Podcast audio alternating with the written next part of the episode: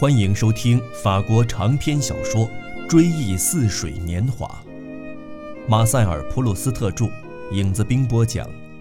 第一部，在斯万家那边，第二卷《斯万之恋》第七集，总第三十四集。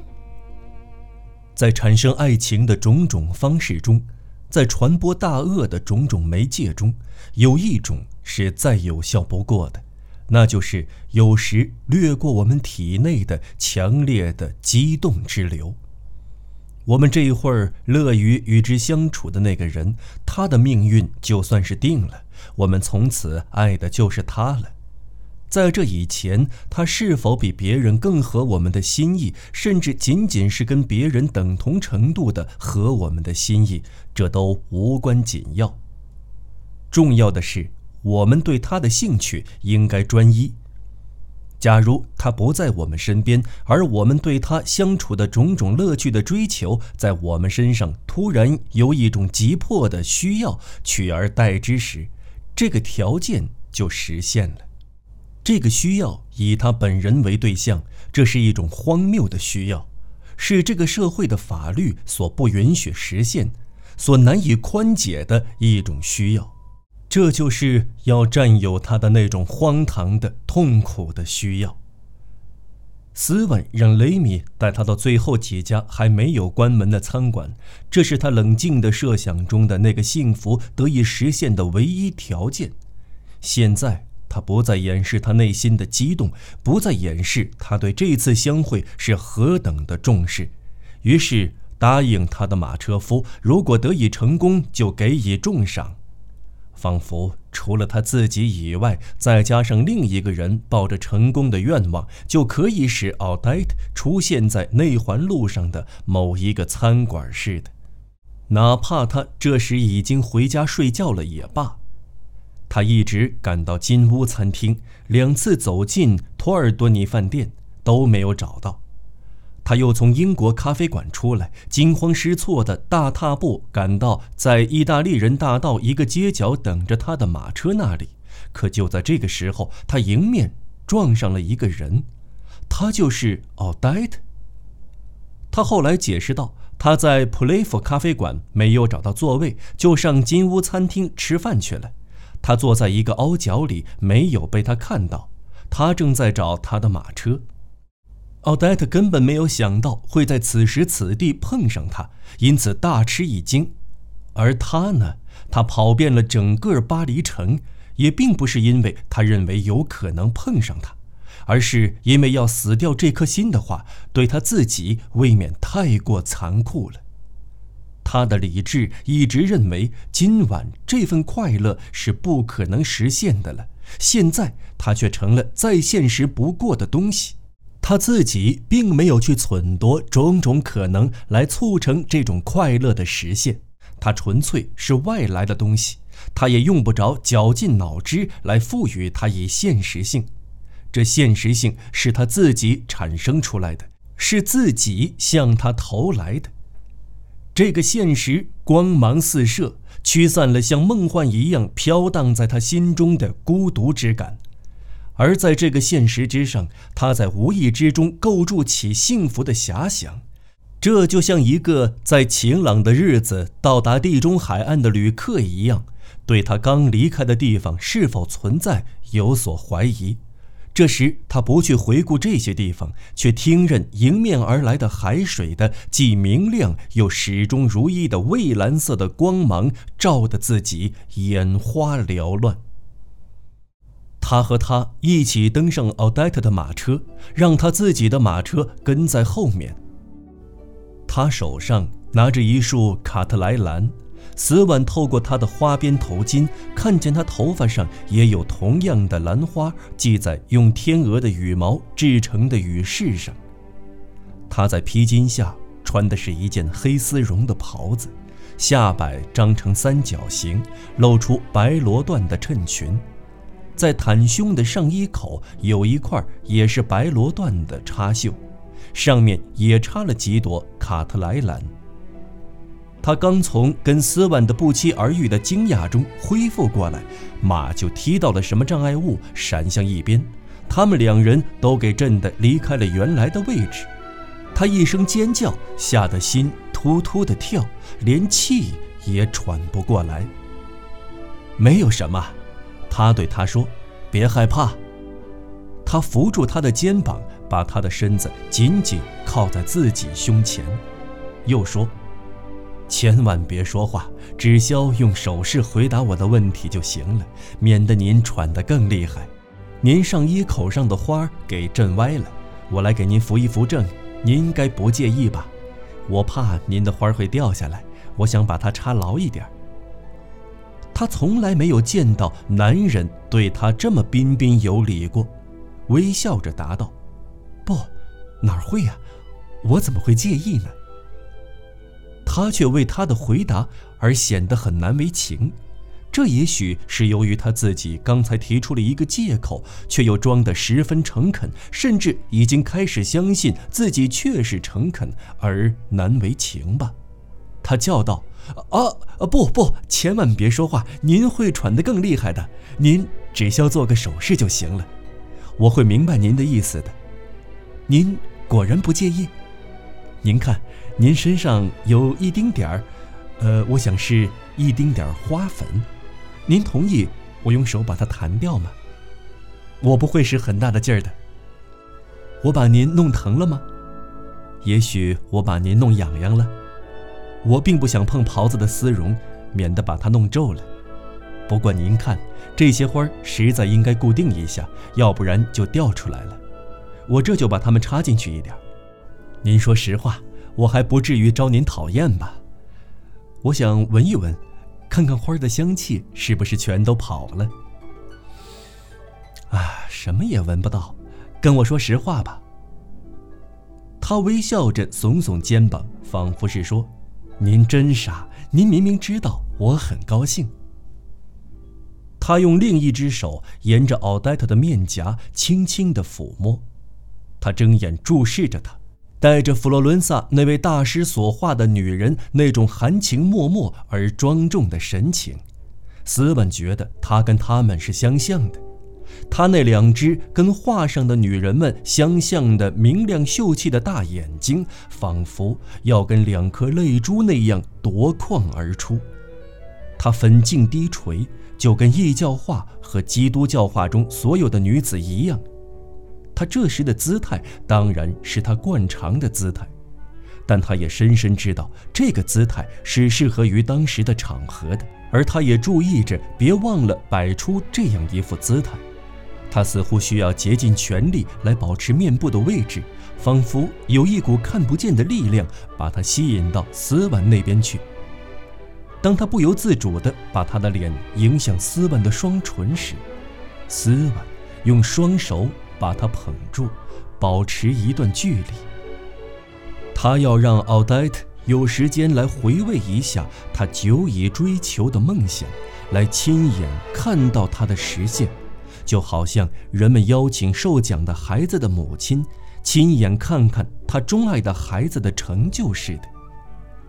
也许斯万自己还有意要好好的最后一次凝视一下他迄今还没有占有，甚至还没有吻过的奥黛特的脸，就好像是一个人在离别一个地方时，要好好的看一下他就要永远离开的那个景色一样。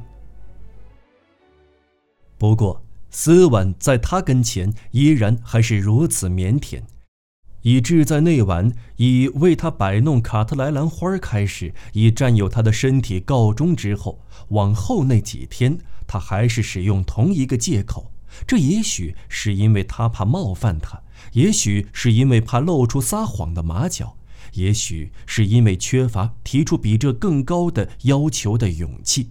其实他是可以再次提出的，因为奥黛特第一次并没有感到不快。如果。他上衣胸口戴着卡特莱兰花，他就说：“今晚真不幸，您的卡特莱兰花用不着重新摆弄，不像那晚那样乱。然而这一朵仿佛不太正。我倒想闻闻它们是不是特别的香。要是他没有带花呢，他就说：‘哦，今晚没有卡特莱兰花，没法子摆弄了。’就这样，在一段时间内，头一晚那个程序就一直没有变动，总是以用手指和嘴唇轻轻抚弄奥黛特的胸口开始。每次的接吻和拥抱也总是以这样的抚弄为先导。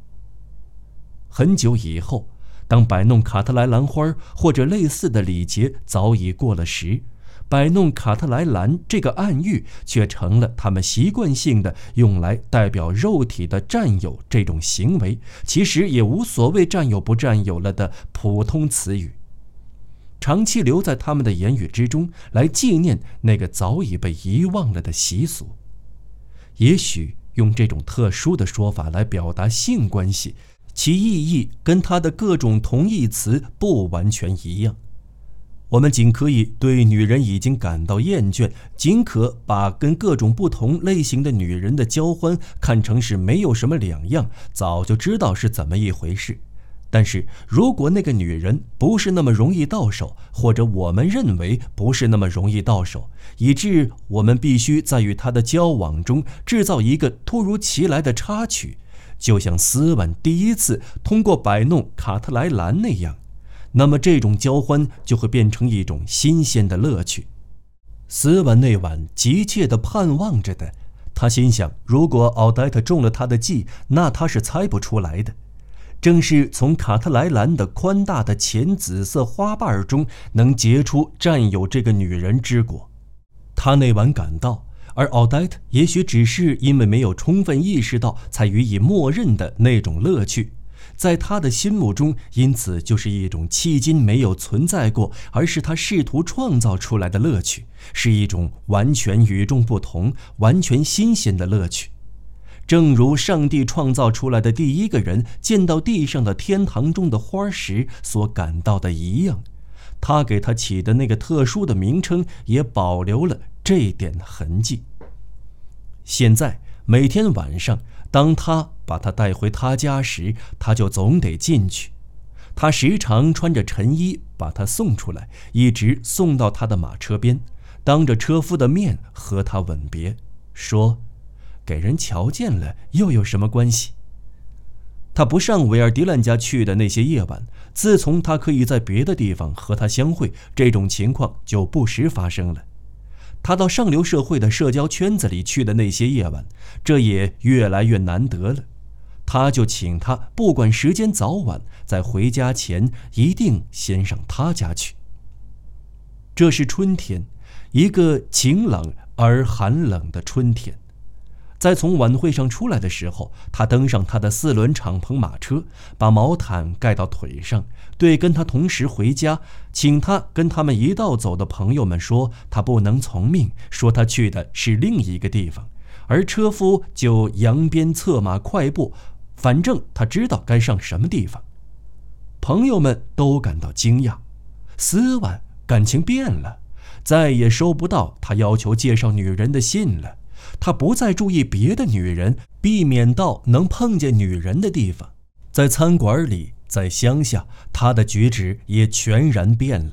朋友们原来可以据以把他辨认出来，也以为今后将永远不变的那种举止，也不知哪里去了。一种一时的异常的性格，不仅能取代正常的性格，也能消除正常的性格直至此时所表现的恒常的外部特征。激情在我们心中造成的变化也是如此。与此相反，现在却有一件事情是不变的，那就是不管斯万晚上到哪里，他必然要去跟奥黛特相会。把他和他相隔开的这段路程，就是他每天必不可少的要走一次的路程，仿佛这是他生命历程中无法避免的一个下滑的陡坡。说实在的，当他在哪个晚上待的时候过久时，他时常也想直接回到家里，不再跑这一趟远程，到第二天再去看他。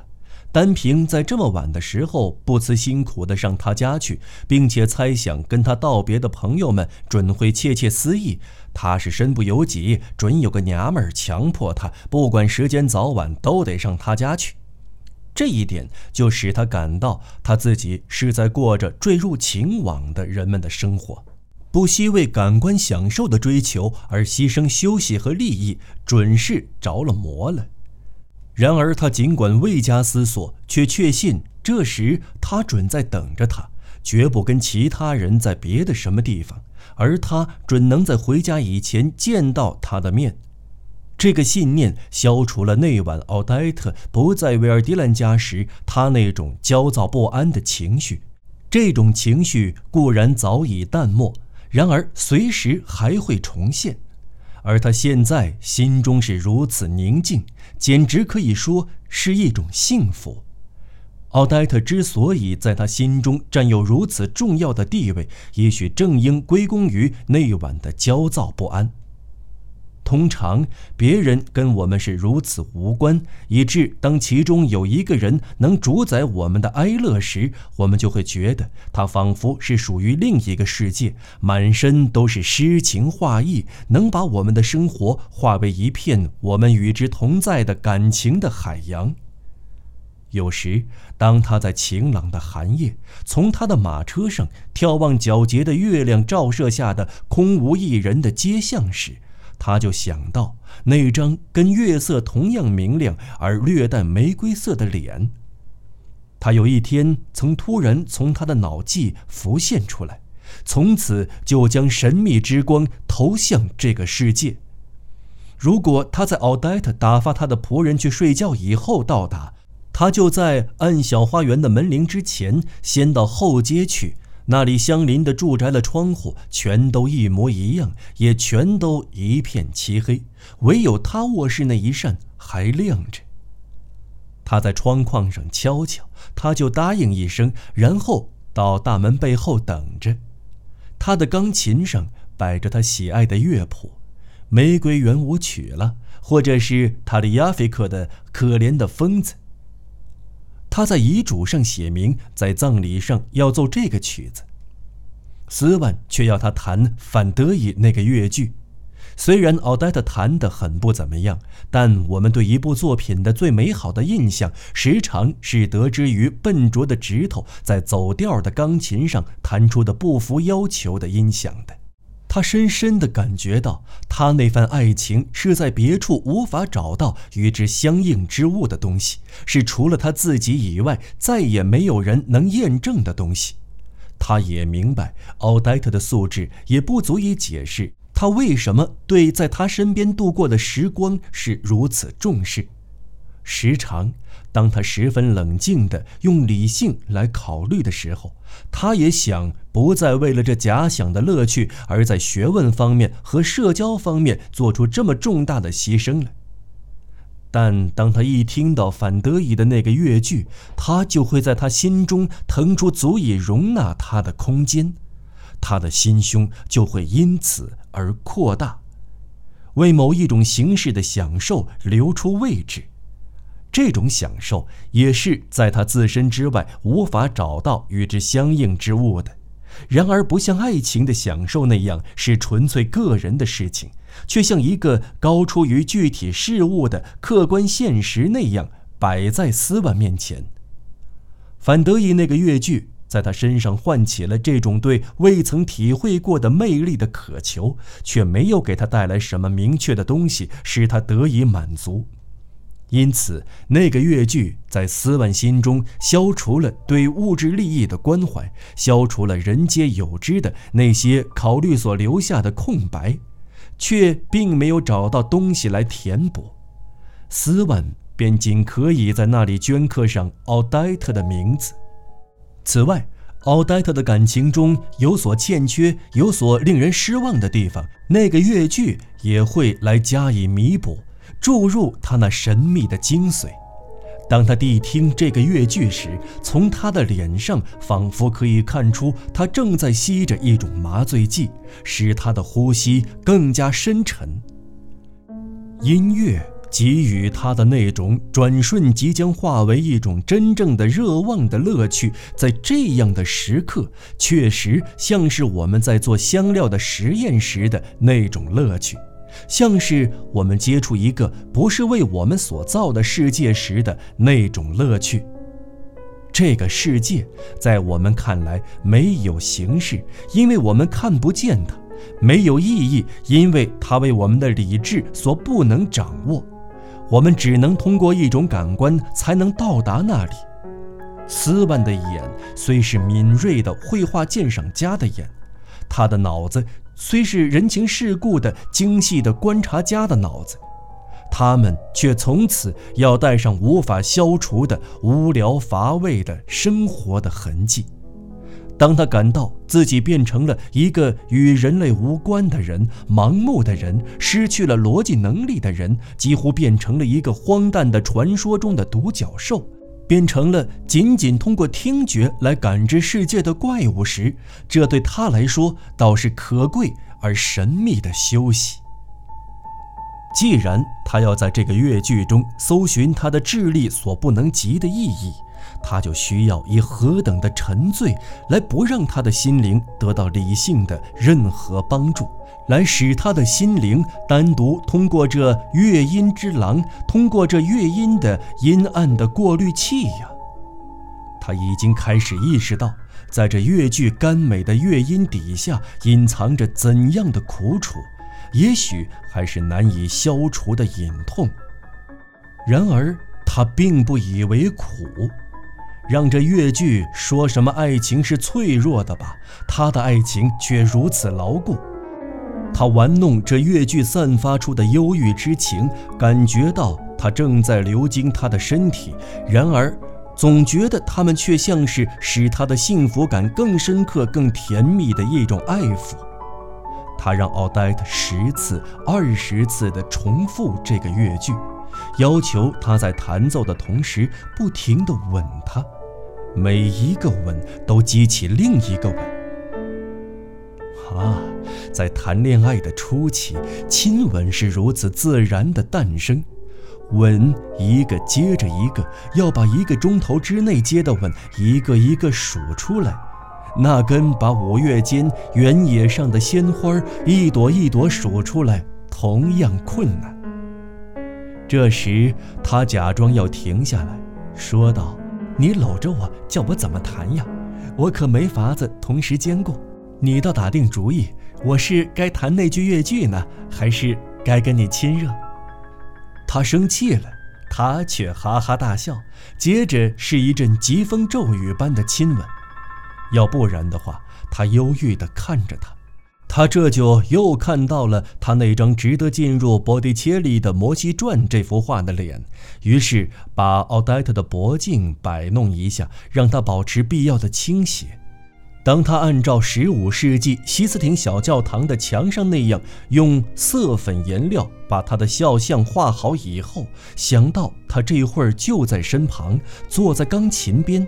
随时准备接受亲吻和交欢，想到他是个有血有肉的人，活生生的人时，他就如痴如狂，双眼圆睁，下巴伸出，像是要吃人，扑到波蒂切利笔下这个少女身上，把她的面颊凝僵起来。等到他走出了他的家门，又回来把她吻了又吻，因为他刚才一时想不起来她身上的气味或是线条的某一特征。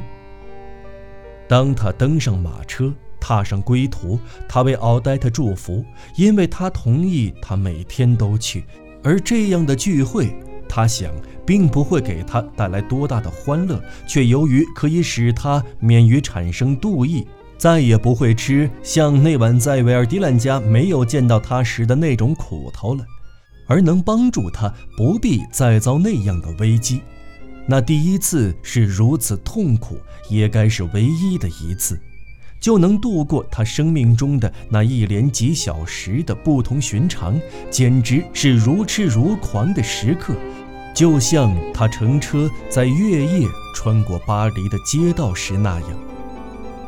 当他在归途中看到月亮现在已经转移，几乎已经靠近地平线时，也想到他的爱情也遵照一些不变的自然规律。自问他现在正在经历的这个时期能否长时间持续下去？那张可爱的脸儿的地位是否会越来越下降，越来越失去它的魅力？不久就会从他的脑际消失。自从斯万坠入情网，他感到事物是有魅力的，正如他年轻时自以为是艺术家时那样。然而，这不再是同样的魅力。现在的魅力，只有奥黛特才能赋予各种事物。青年时期的灵感被后来的放荡生活驱散了。现在，他觉得又在他身上重新萌发。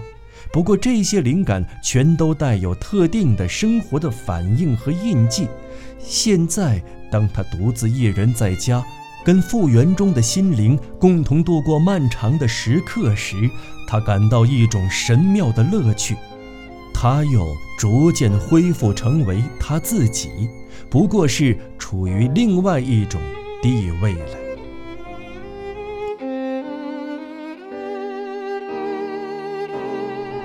朋友们，本期节目到此播讲完毕，我们下期再见。